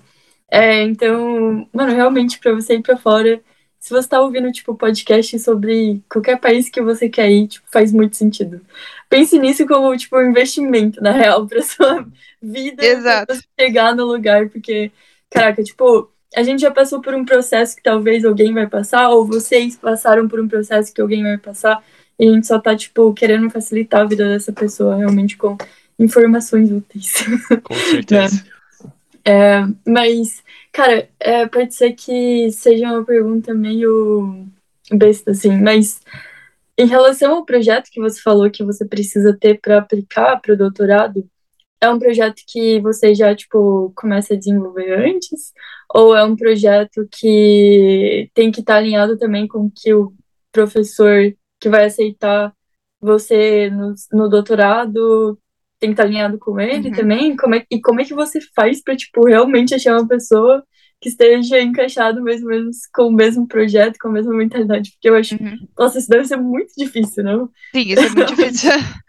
então, é, a questão é, é, que, na verdade, assim, essa parte do projeto, ela era um pré-requisito para a bolsa que eu estava querendo concorrer, né, que é isso ah, que o ah, Giovanni okay. comentou, que era da CAPES do DAD, né, o edital uhum. conjunto da CAPES, que é a, a Agência de Fomento Brasileira, e da Agência de Fomento aqui da Alemanha. É, então, para eu concorrer a essa bolsa, Aí eu tinha que ter esse projeto já é, escrito, né? Hum. Então, e assim, para você concorrer a essa bolsa, você também já tem que ter uma carta de aceite do seu do orientador que vai ah, tá. é, te pegar aqui na Alemanha. Então, esse é, essa é que é a questão. Você fala, tipo, ah, beleza, né? Vou me aplicar para essa bolsa. Só que para você chegar na aplicação, você tem que fazer tudo isso que a gente falou, de tipo, ah, quais são os passos, ler, ler quais são os passos, aí ir atrás de um professor. Então, toda essa pesquisa aí que a gente fez de universidade por universidade, tentar achar o departamento de química, ver quais são os professores é, e quais são as linhas de pesquisa deles, é, tudo isso a gente tinha que fazer antes, para daí a gente hum. falar com o professor, para daí a gente fazer uma entrevista com o professor, o professor gostar de você, o professor te aceitar, para daí você falar: ah, tá bom, então, agora que você me aceitou, vamos conversar sobre o projeto que é o que eu tenho que fazer lá para ah, okay. a bolsa, sabe? então, assim, é um processo muito longo para daí você falar, beleza, agora eu vou me aplicar. Tipo, não significa nem que você vai ter a bolsa, sabe? É, mas, assim, acaba sendo um processo longo exatamente por ser muito específico, né? Tipo, quanto mais você vai estudando assim, mais específico você acaba ficando. Hum. Então, por exemplo, nós dois somos da química, mas você, mesmo que a gente ache lá uma universidade que tinha o departamento de química, tinha algumas que, mesmo assim, eram completamente inúteis pra gente, porque uhum. não tinha ninguém na nossa linha da área, da, na linha de, da área de pesquisa que a gente gostaria de atuar. Então, por exemplo, às vezes tinha muita gente da parte de química inorgânica, que não é tanto o que a gente gosta, ou muita gente da parte da orgânica, que a gente tem, tipo, uhum. zero experiência e talvez não muita vontade de participar. É, mas... é... Pode falar. É que assim, também tem a que a Thaís está falando mais pela parte da, da questão da bolsa também, mas assim, todo esse processo, até se você, por exemplo, a, a Thaís não conseguiu a bolsa na primeira vez que ela tentou do CAPS DAD. Então, assim, todo esse processo de você fazer esse processo todo antes de, fazer, de se aplicar para a bolsa, se você, se o seu professor fala que ele também tem dinheiro para te bancar, você não necessariamente precisa de uma bolsa. Entende? Uhum. Se o professor tem um dinheiro lá, okay. entendeu? Por exemplo, se a Thaís não tivesse aplicado para essa bolsa do DAD e a professora dela tivesse falado assim, Thaís, é, independente que você não tenha dinheiro para se manter aqui, eu tenho uma bolsa disponível para você aqui, ou eu tenho um contrato de trabalho para você aqui. Então você só uhum. precisa vir, eu escrevo para você, você vai e mostra para as pessoas aí da Polícia Federal do Brasil que você tem isso, então você pode vir. Entende? É, e daí você também não precisa ter um projeto. Não precisa ter projeto. Às vezes você precisa do projeto se o professor te pedir aqui, mas primeiro você vai chegar, vai se adaptar, vai ter tua casa, isso e aquilo, vai para a universidade, você vai sentar com o seu professor pessoalmente e conversar. Aí ele vai, a professora ou o professor vai falar: Ah, então vamos fazer assim, eu estava pensando nesse projeto, nesse projeto e nesse projeto. Eu tenho três projetos. Qual que você acha que se adequa mais? Eu estava pensando que você pode ir para esse ou para aquele. Entende? Às vezes o professor ele já te dá um projeto que, que foi, por exemplo, foi o meu caso. Eu já tinha um projeto lá e eu não precisei escrever nada. Ou, tipo, por exemplo, se a Thaís, no caso dela, ela teve que escrever um projeto que ela concorreu à bolsa mas aquele projeto ela não necessariamente seguiria se o professor não. É, por exemplo, assim, no meu caso, eu, né, eu conversei com minha professora porque eu falei que eu queria aplicar para essa bolsa, né, e tudo mais. E daí eu falei, tá, então para aplicar essa bolsa eu preciso escrever um projeto. Então, né, o que, que você acha? Não, não, não. E daí a gente escreveu um projeto, beleza. Aí eu não passei nessa bolsa. A professora podia simplesmente falar, tá bom, então esquece teu projeto, eu quero que você faça isso. Tipo, uhum. outra coisa, sabe? É, felizmente, porque eu gastei muito tempo para escrever aquele projeto, felizmente eu ainda estou fazendo esse mesmo projeto. Mas, assim, não era necessário. Eu só tive que fazer esse projeto por causa da, do edital da bolsa que eu estava concorrendo. Uhum. Mas ela podia ter simplesmente só feito a entrevista comigo e falado: ah, tudo bem, tipo, gostei de você, então vem pra cá, eu te contrato. Sabe? Daí a gente conversa sobre o projeto quando você chegar aqui, sei lá. Sabe? Entendi. Tipo, isso também pode acontecer. Então, depende muito do que, que você vai se aplicar e de cada caso também. Nossa, então, tipo, é muito complexo, né? Porque. É, é. Sim. Assim, eu não tenho muita ideia sobre essa parte de doutorado, né? A gente nunca passou por isso para poder falar sobre. Então, tipo, é uma coisa muito real, porque você tem que primeiro ter essa entrevista, achar um professor que se encaixa com você, com um projeto que se encaixa com você, e depois essa segunda parte da bolsa, né?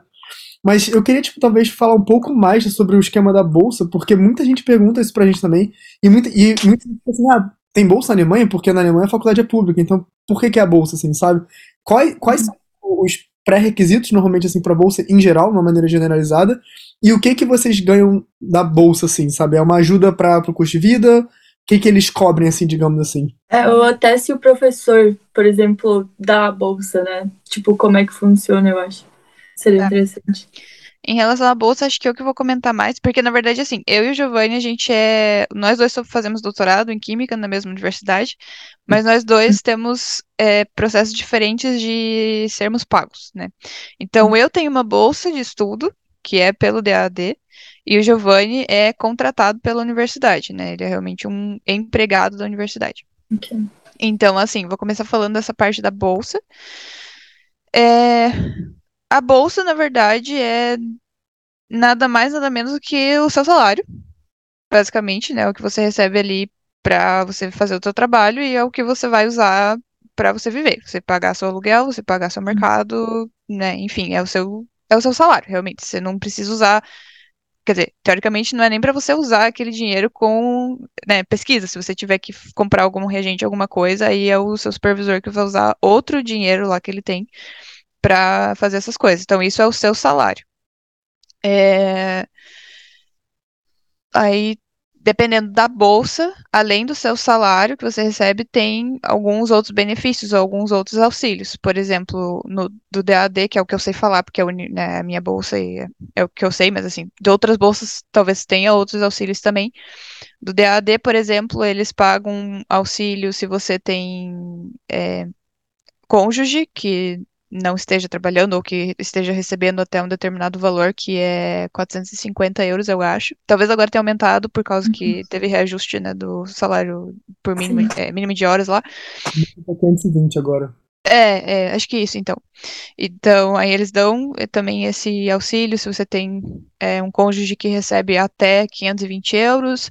É, se você tem filhos, eles também dão auxílio. Se você. Eles dão auxílio para. Né, eles te pagam a passagem do bolsista, não da, da sua família, mas eles pagam a passagem de ida e a passagem de volta.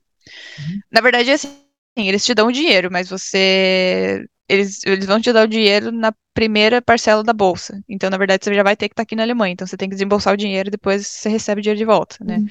Mas, assim, já ajuda muito. Então, né, por exemplo, agora a gente acabou de fazer um curso de alemão, eles pagam é, a- até determinado valor de um curso de alemão, tanto para mim quanto para o Giovanni.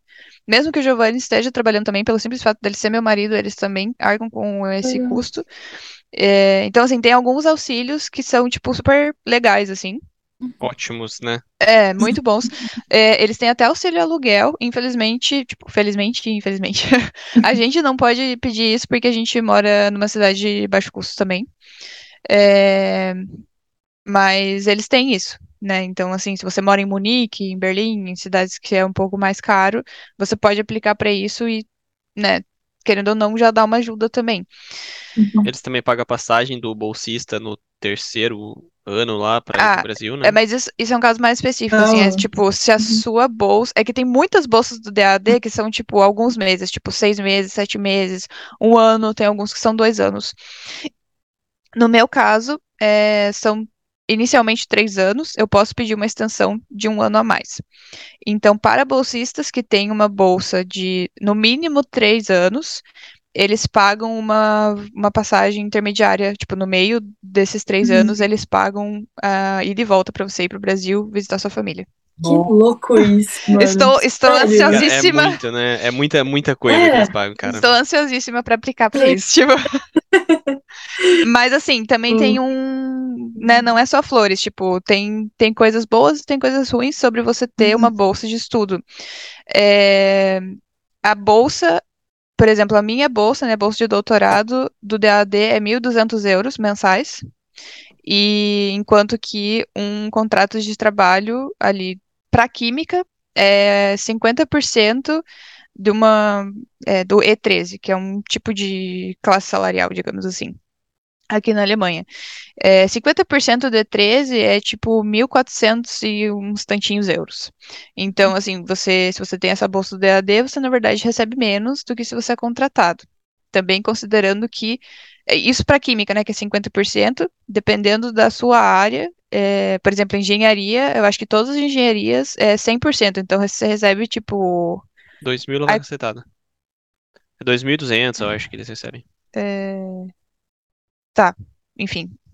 É, mas é Uhum. mais assim. E, e ao longo do tempo, por exemplo, o Giovanni ele começou lá o contrato dele, e daí você fica. Tipo, inicialmente você tem, tipo, tá, zero tempo de contrato de trabalho aqui na Alemanha. Aí você fica um ano como contratado em uma certa categoria lá. Aí depois que você é, completa um ano, eles aumentam um pouco o seu salário. Então, tipo, no segundo ano, o Giovanni tá recebendo agora acho que uns 1.500, né? Alguma coisa assim. É 1.500, quase 1.600 agora. Então aumenta um pouquinho. E daí, depois que ele completar mais dois anos nessa segunda categoria, daí aumenta um pouquinho. Sempre assim, tipo, hum, o sistema de, de trabalho deles. Enquanto que, se você tem uma bolsa de estudo, você vai receber aí os 1.200 até o final da sua bolsa, um abraço, sabe? Uhum. Então, assim, tem todos esses auxílios, mas você também não recebe tanto quanto uma pessoa que é contratada. E uma outra coisa também que é muito importante, pelo menos pra gente, né, assim, a gente lutou muito por isso, é que se você é contratado, pelo menos no nosso caso, né, que a gente é da pesquisa, sendo contratado, você é, pode ser visto pelo governo alemão como um pesquisador. Então, é diferente você ter um visto de pesquisador, que é o parágrafo 18D, e você ter um visto de estudante, que é o parágrafo 16B, eu acho, se eu não me engano. Uhum. Se você tem o 16, se você tem o de estudo, é, você acaba tendo menos direitos do que se você tem de pesquisador. Eu acho que até em relação a, tipo, sei lá, maternidade, ou não sei se é, tipo, auxílio do governo em relação a, tipo, essas coisas, eu acho que até, ah, não sei, eu sei que você tem, assim, mais uhum. direitos quando você tem esse visto de pesquisador, e pra gente, principalmente, a gente queria muito ter esse visto de pesquisador, porque se você tem o visto de pesquisador, você é, consegue pedir a autorização de residência permanente com menos tempo do que se você tá aqui só como estudante. E daí a gente, cara, a gente, assim, o jogo foi assim, foi incrível, porque foi nós dois no mesmo terminho lá no, no negócio de. Departamento estrangeiro? Departamento estrangeiro, isso. E daí o Giovanni foi assim, resolvido em cinco minutos. Beleza, me dá teus, meu, teus documentos, tá ótimo, muito que bem, vem buscar depois. Tipo, dele foi super rápido porque ele é contratado. Uhum. E, né, por, por uma certa quantidade de horas lá e tudo mais. Aí eu, eu tenho essa bolsa. Se você tem só a bolsa, você não consegue tirar o 18D, eu acho. É, eu tenho a bolsa, mas eu, eu, também conversei com a minha professora, né? Eu falei, olha, eu tô recebendo, né, eu recebo a bolsa, mas eu acabo recebendo menos do que os outros alunos de doutorado do grupo, tipo, acho que não é justo e tal. E daí ela fez um contrato comigo com a universidade também, então eu também sou é, empregado da universidade, mas, assim, por quatro horas semanais, então eu recebo bem menos, assim, é tipo, nem 400 euros é, que eu recebo, mas eu recebo ali um pouquinho a mais para meio que ficar mais igualitário, sabe, com todo mundo do grupo. É, então, eu pensei, tá bom, então eu também sou empregado, então eu quero meu negócio de, de, pesquisador, né? E daí foi uma briga, assim, não uma briga, né? Mas assim, a gente levou lá os documentos, e daí os caras falaram assim, ó, é, eu entendo tua situação, só que você tem um contrato de trabalho de muito pouco tempo para para tipo, cara, categorizar você como pesquisador, sendo que se você está fazendo doutorado, você está fazendo pesquisa 100% do seu tempo, então você é um pesquisador. Uhum. Sabe? E daí, tipo, daí ficou nessa. E daí a gente foi com o pessoal do International Office. Cara, ainda bem foram, tipo, uns anjos, assim, porque a gente foi lá e o cara falou: não, não vai dar, você vai ter que ficar como estudante. Eu falei, ah, então tá bom, né? Não posso fazer nada, né? Tipo, ok. Daí as meninas do International Office lá, elas, elas, assim, não sossegaram, sabe? Daí elas mesmas entraram em contato com eles e falaram, não, porque, tipo, né, vamos tentar isso aí, porque acho que não tá certo, não sei o que lá. E no fim, depois de muito tempo, tipo uns meses, assim, a gente recebeu. No dia que eu fui buscar o meu negócio, eu ainda não sabia se ia ser o de estudante ou de pesquisador. E no fim deu certo de pesquisador. Mas assim, foi sofrido, sabe? tipo, você teve que, nossa, assim, difícil. Então, uhum. tem alguma, né, tem essas coisas, assim, tipo, às vezes a gente pensa, nossa, né, uma bolsa é muito bom e tal, ou, nossa, o contrato é muito bom, mas os dois têm uhum. coisas boas e tem coisas ruins, sabe? Isso você falou também do departamento estrangeiro, é, tipo, é muito assim, porque muita gente pergunta também sobre essa questão de visto ou as coisas burocráticas do departamento estrangeiro, e eu acho que, tipo, não existe uma regra, tipo, geral assim, eu acho que sempre você tem um jeitinho que você pode dar. sabe, para essa questão do departamento estrangeiro. Então, sempre tenta, cara. Se você acha que você consegue ter o, o, o seu direito de conseguir tal coisa, ou você vê alguma lacuna, alguma coisa que não esteja 100% escrita lá, vai e tenta que, como você viu, você conseguiu, sabe? Se tivesse falado assim, ah, vai ser só estudante, então você não ia ter conseguido, né? Então, uhum. é muito, muito criado. Mas, cara, estamos falando de, de, no caso que ele é contratado e você, tipo, teria a bolsa, digamos assim. Mas no caso, ele sendo contratado, ele trabalha para a faculdade além do doutorado, ou já no doutorado já, já é o trabalho, digamos assim, tipo, fazendo as pesquisas. E no caso da bolsa, você não tem um. Tipo, como é que. Tipo, qual é a diferença exatamente do nome, tipo assim, de ser contratado uhum. e ter uh, Então, a... eu entendi, eu acho que entendi. É tipo assim, no caso, o contrato meu de trabalho é só para dizer que eu estou fazendo o meu doutorado também. Então, tipo, a bolsa da Thaís diz que a Thaís recebe uma bolsa de estudo que financia ela para fazer o doutorado. No meu caso, eu não recebo bolsa de estudo. Eu recebo um trabalho, eu sou contratado, então eu tenho. Ela também é um trabalho. É que, tipo assim, no Brasil, eu vou explicar mais ou menos assim, porque no Brasil a gente vê o doutorado como estudo. Uhum. Era para ser visto também como um trabalho. Então, se você recebe uma bolsa lá, ou independente se você não recebe, você é um estudante. Aqui não, aqui você não é um estudante. Obviamente que você faz as coisas de estudo. Você precisa fazer matéria, você precisa fazer, apresentar em congresso, coisas que estudantes fazem. Mas aqui na Alemanha você é visto como um profissional, como um trabalhador, uhum. entendeu? Não como estudante. Então, no meu caso, eu recebo, eu tenho esse contrato com a universidade, então eu sou considerado funcionário público aqui na Alemanha e eu pago taxa como um empregador do Brasil, por exemplo, paga suas taxas, os seus impostos de renda, essas coisas todas. A Thaís não precisa declarar o dinheiro dela, por exemplo. O dinheiro dela, é, o dinheiro dela é líquido. Então ela não paga taxa nenhuma. O dinheiro dela é 1.200 euros e é 1.200 euros não vai mudar. No meu caso, ele é 1.500 lá e pouquinho, só que já é descontado muitas taxas. Então, tipo, a taxa uhum. de, de, de, aposentadoria, a taxa de não sei o quê, a taxa de não sei o quê, taxa de não sei mais o quê, é um monte de taxa, né? Você recebe, se você recebe o teu é, olerite lá, né? Acho que é olerite que fala, e tá lá, só taxado. Então, tipo, entendeu? Nesse caso, só que eu não preciso fazer nenhum trabalho a mais, só porque eu sou contratado. Eu faço minha pesquisa de doutorado, assim como a Thaís faz a dela, e assim como outros estudantes de doutorados fazem os deles. É, eu acho que, na verdade, assim, é, porque oficialmente você faz algum trabalho a mais, sabe? É, é que a questão, exemplo, é que a questão, assim, o, é, é, o meu contrato é de 20 horas semanais. Entende? O meu contrato de trabalho é 20 horas. Só, Só que, que você não termina, 40. você não termina um doutorado, você não termina um mestrado fazendo 20 horas semanais. Teoricamente, eu teria que ir uhum. lá trabalhar só é, 4 horas diárias até o final da semana e acabou. Só que não tem como, entendeu? Eu sou uhum. pago. Só que assim, quem tá indo. Quem tem o objetivo de ser um doutor sou eu. Então, se eu consigo fazer em quatro horas semanais, muito que bem. Entendeu? Mas não tem condição. É impossível. Então você recebe uhum. 50% por ela por essas 20 horas semanais e eu não tenho contrato de 40, de 40 horas semanais. Mas eu meio que uhum.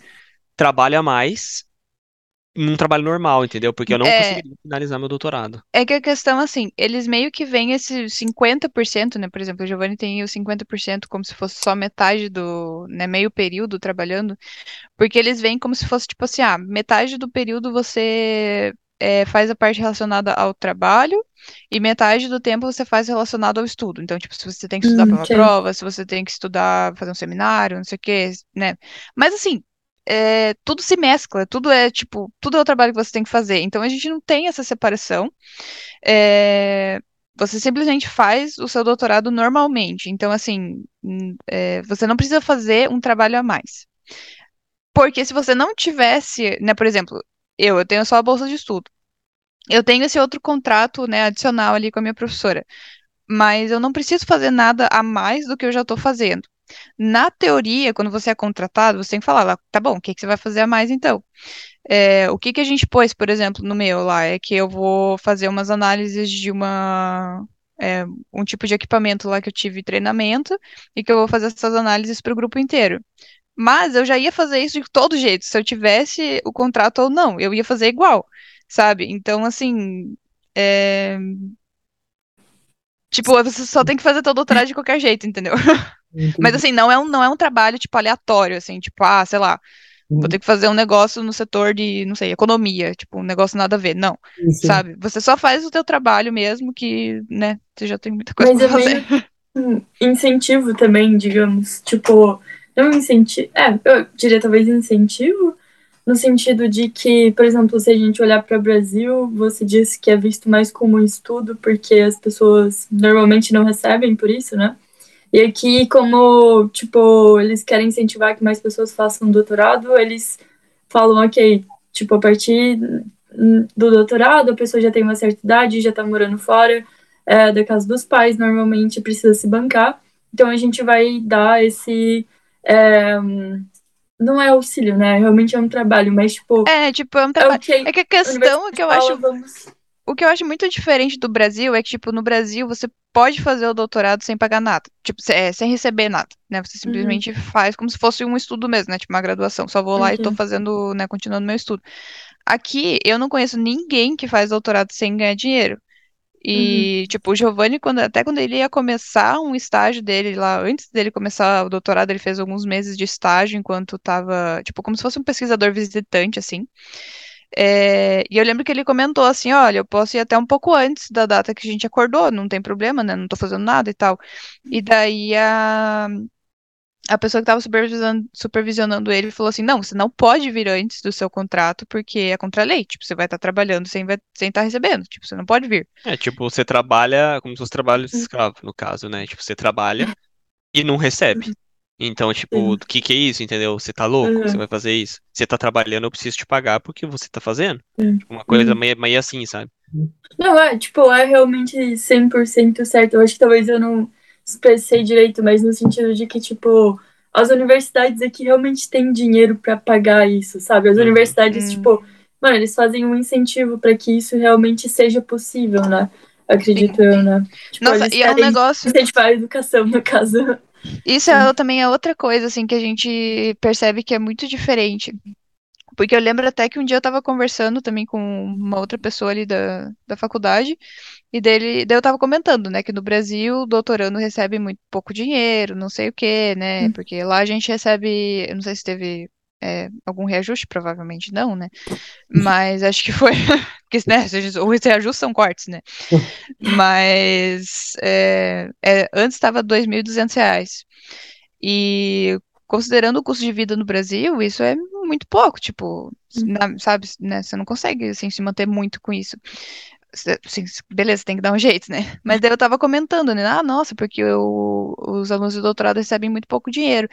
E daí ele falou assim, nossa, mas então todos os professores devem ter muitos, né? Porque já que é barato, acho que pra eles, tipo, eles vão ter muitos alunos de doutorado, porque é barato pra eles pagarem isso. Daí eu falei, tipo, não, porque a gente não tem dinheiro, sabe? Tipo, eles não entendem. Assim, é uma realidade que É não, louco, eles assim. não entendem, sabe? Tipo, Uhum. é realmente fora da realidade deles, assim. E é difícil até da gente explicar, sabe? Porque pra eles é uma coisa tão surreal isso que, tipo, como assim? Não, Sabe? mas até, por exemplo, a, em relação ao valor do dinheiro, né? Quando você, tipo, faz a cotação real-euro, ele deveria pensar, por exemplo, mesmo se ele, por exemplo, ele paga 1.200, imagina que ele pagasse vários alunos 1.200, ia continuar sendo caro para ele, né? Então, tipo, realmente é, sei lá, em relação ao valor euro-real, o que você pode comprar, o que você pode pagar, é totalmente outra coisa o valor Uhum. tipo, é mais. É, como dizer, tipo, dá pra você realmente, tipo, é, afford. É, esqueci. É... Meio que pe... É, comprar Eu esqueci também. dá pra você realmente, tipo, consumir mais com menos dinheiro. Mas aí você transcreve isso pro Brasil, parece que é a mesma coisa, mas na verdade, não, porque o valor muda, né? Uhum.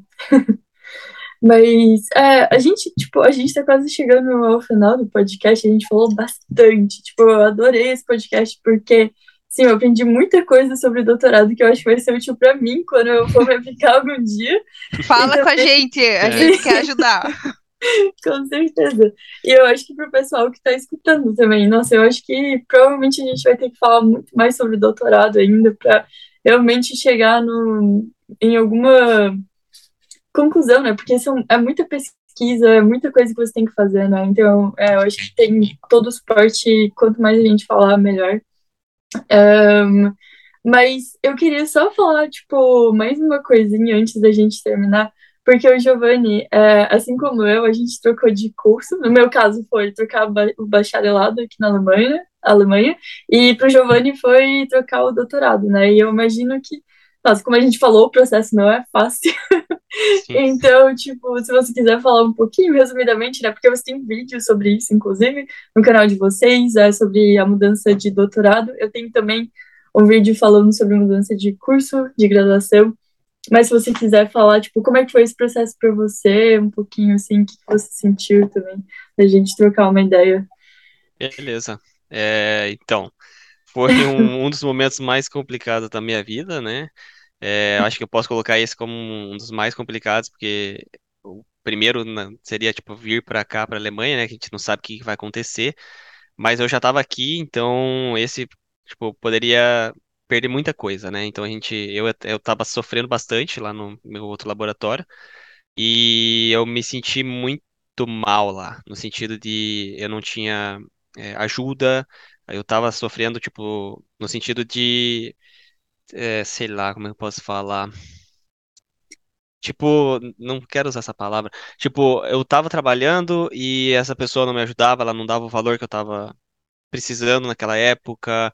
Eu também, tipo, ela era super grossa, ela, essa pessoa, né, ela era super grossa com as palavras, tipo, tudo tinha que ser pra ontem, e aí, tipo, eu ficava repetindo os mesmos experimentos, eu nunca evoluía, tipo, pô, toda vez que eu ia pra ela, ela, ah, vai lá, faz, faz esse mesmo experimento, faz esse mesmo experimento. Eu fiquei, tipo, um ano repetindo o mesmo experimento, sem evoluir, sem nada. Então, tipo, eu sentia medo, sabe? Eu não conseguia falar, me sentia coado, eu suava frio, então, tipo, eu desviava lugares para não passar na frente da, da, do office dessa pessoa, né? Do escritório dela. Então, tipo, foi um momento difícil. Aí eu sentei com a Thaís, é, a gente conversou assim, e daí a Thaís falou: Ó, oh, cara, eu acho que você não vai conseguir terminar o seu doutorado com essa pessoa. Então, tipo, não dá sabe? Eu, eu chegava em casa desanimado, eu acordava assim, falava assim, meu Deus, eu tenho que ir pra faculdade, eu não aguento mais. Tipo, todo trem que eu pegava, eu falava assim, nossa, tem que ir pra faculdade, cara, não dá. Sabe, eu chegava lá, nossa, cara, era o pior, piores dias, assim, da minha vida, porque eu, eu era um lugar que, se não quer estar, tá, você não se sente bem, hum. Tipo, eu gostava muito das pessoas que trabalhavam comigo lá no outro laboratório, né? Que, tipo, a, a minha supervisora, né? Ela era dentro da supervisora da Thaís. Então, tipo, é dentro do laboratório dela. Então, os mesmos pessoas que trabalham com a Thaís trabalhavam comigo, porque eu trabalhava no mesmo laboratório. Só que eram diferentes supervisores. Então, tipo, eu sentia saudade das pessoas, eu queria ficar com as pessoas, mas eu sabia que eu ia estar meio que saindo, né? Então, tipo, essa pessoa tentou passar eu para trás também, então foi muitas coisas aconteceu, sabe? Aí eu sabia, eu sentei com a Thaís, né, que eu tava nessa parte, sentei com a Thaís, conversando, falamos, ó, a gente sabe que a gente vai receber menos dinheiro agora, a gente sabe que provavelmente a gente vai ter que mudar de casa, a gente sabe que a gente vai ter menos regalia, então, tipo, a gente não vai mais poder sair tanto, a gente não vai poder viajar tanto, a gente não vai poder ir no mercado toda semana e comprar tudo que a gente comprava, tipo, aquela cerveja que eu sempre comprava, opa, vamos dar uma reduzida. Então, tipo, a gente foi sentando e conversando, a gente chegou a ver casa também para se mudar, né? Aí acabou que tudo deu mais do que certo, tipo, tirando toda a parte ruim, tipo, que eu sofri bastante nessa parte do, da dificuldade de conviver com aquela pessoa em si, né? Bem difícil mesmo. Aí acabou que muitas pessoas, tive muita mão amiga também, da universidade, de fora da universidade, que me escutaram. Eu comecei o psicólogo também, né, para trabalhar a parte do, do mental health, né? Muito da, importante. Uhum. Para botar no lugar as, os parafusos, que como dizem os velhos, né? A gente bota os parafusos no lugar. E aí ajudou muito, né? A botar, é isso que eu quero, você quer mesmo, sabe? Tipo, eu realmente queria fazer o doutorado e aí acabou que eu tô fazendo um doutorado de novo, então eu troquei o meu antigo laboratório por esse laboratório novo. Eu continuo com o mesmo contrato de trabalho, então só mudou o meu supervisor e quem me paga. Então, hum. é o mesmo contrato que eu entrei lá em 2021, agora é o mesmo contrato, né? Só mudou o supervisor quem me paga. E é o laboratório que eu sempre quis. Então, lá naquela época que a gente estava pesquisando e tudo mais, o primeiro professor que eu mandei foi esse professor que eu estou hoje. Nossa! Então, que tipo, eu fiquei, nossa, eu fiquei deslumbrado quando ele falou que me aceitava, né? Porque eu fiz entrevista também, no caso, só um, uma outra coisa aqui para comentar rapidinho. Ele também fez uma entrevista comigo. Então, tipo, ele falou: Ó, beleza, conta a tua história para mim. Contei tudo. Fiz uma entrevista com ele. Ele falou: Ó, tá, eu vou viajar, vou pra um congresso, depois você volta. e até então ele não ia me dar uma, uma, uma bolsa, uma bolsa não, né? Uma posição de doutorado. Aí ele falou, volta daqui uma semana, eu voltei dele. Teoricamente ele que tinha que falar, né? E aí? Tipo, ó, te aceito ou não? Aí ele olhou pra minha cara e falou, o que que você quer? Aí eu, como assim, o que que eu quero, cara? Tipo, você que tem que falar se você me quer. Aí ele, não, falei, o que que você quer da tua vida? O que que você acha? Você acha que você consegue fazer um doutorado aqui e tal? Deu. Daí Eu falei, né? Tipo, ah, pô, cara, eu consigo, eu sempre quis você, meu sonho era trabalhar com você. Pô, lá em 2019 eu comecei a escrever pra você. E Uhum, aí ele, tipo, me aceitou com o mesmo contrato e tudo mais. Falou, ó, então beleza, só quero uma, um, tipo, pra vocês verem qual a diferença, né, do tratamento uhum, dele. Só olhou pra mim e falou, então vamos fazer assim, é, excluir as coisas, né, esquecer, é, excluir, apagar as coisas do seu passado, você não vai conseguir. Mas você pode esquecer, né? Deixa de lado o que aconteceu, aconteceu e aprender com o que você fez lá, o que que ela fez com você e o que que você errou também lá. Então aprenda com tudo uhum, aquilo e aqui é uma vida nova. Então deixa tudo de lado, Ah, começa do zero aqui, é o seu doutorado novo, é o mesmo contrato? É, mas é um do- doutorado diferente. Então pega todo aquele aprendizado e, e usa aqui. E agora você começa do zero. Então você tem mais três anos, com a pro- a probabilidade de extensão, né? De mais um ano se o, o trabalho não der tanto certo, assim, ah, não acabei em três anos, estende por mais um ano e vida que segue. Então é isso, uhum. projeto. E ele me deu um projeto também. Então, tipo, ó, o projeto aqui no laboratório você já vai ter.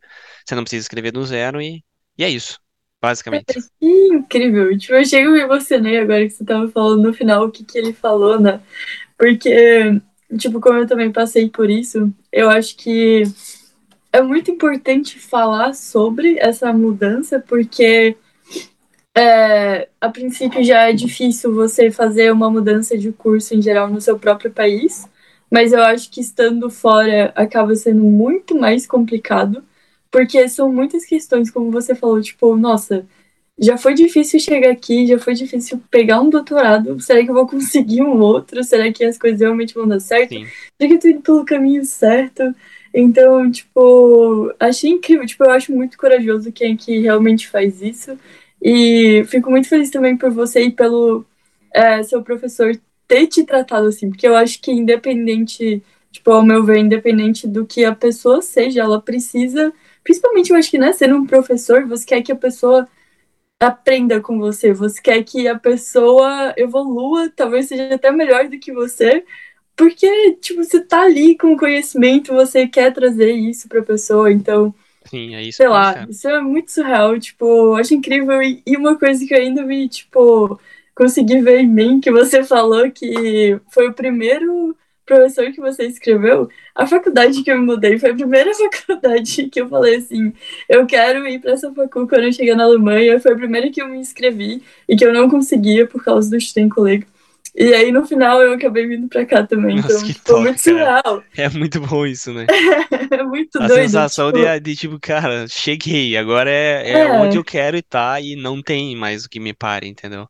Exato, exato. Eu acho que, tipo, a gente tem que seguir a intuição, né? Às Sim, vezes, tipo, É muito realmente. engraçado porque parece que a vida dá muitas voltas, né? Tipo, igual, É. cara, o Giovanni, ele se aplicou pra esse cara. Ele foi o primeiro cara. Eu lembro que eu queria minha professora, tipo, eu queria muito, era a que eu mais queria, por mais que eu me apliquei pra três pessoas. Eu lembro que a que eu mais queria era a minha professora mesmo.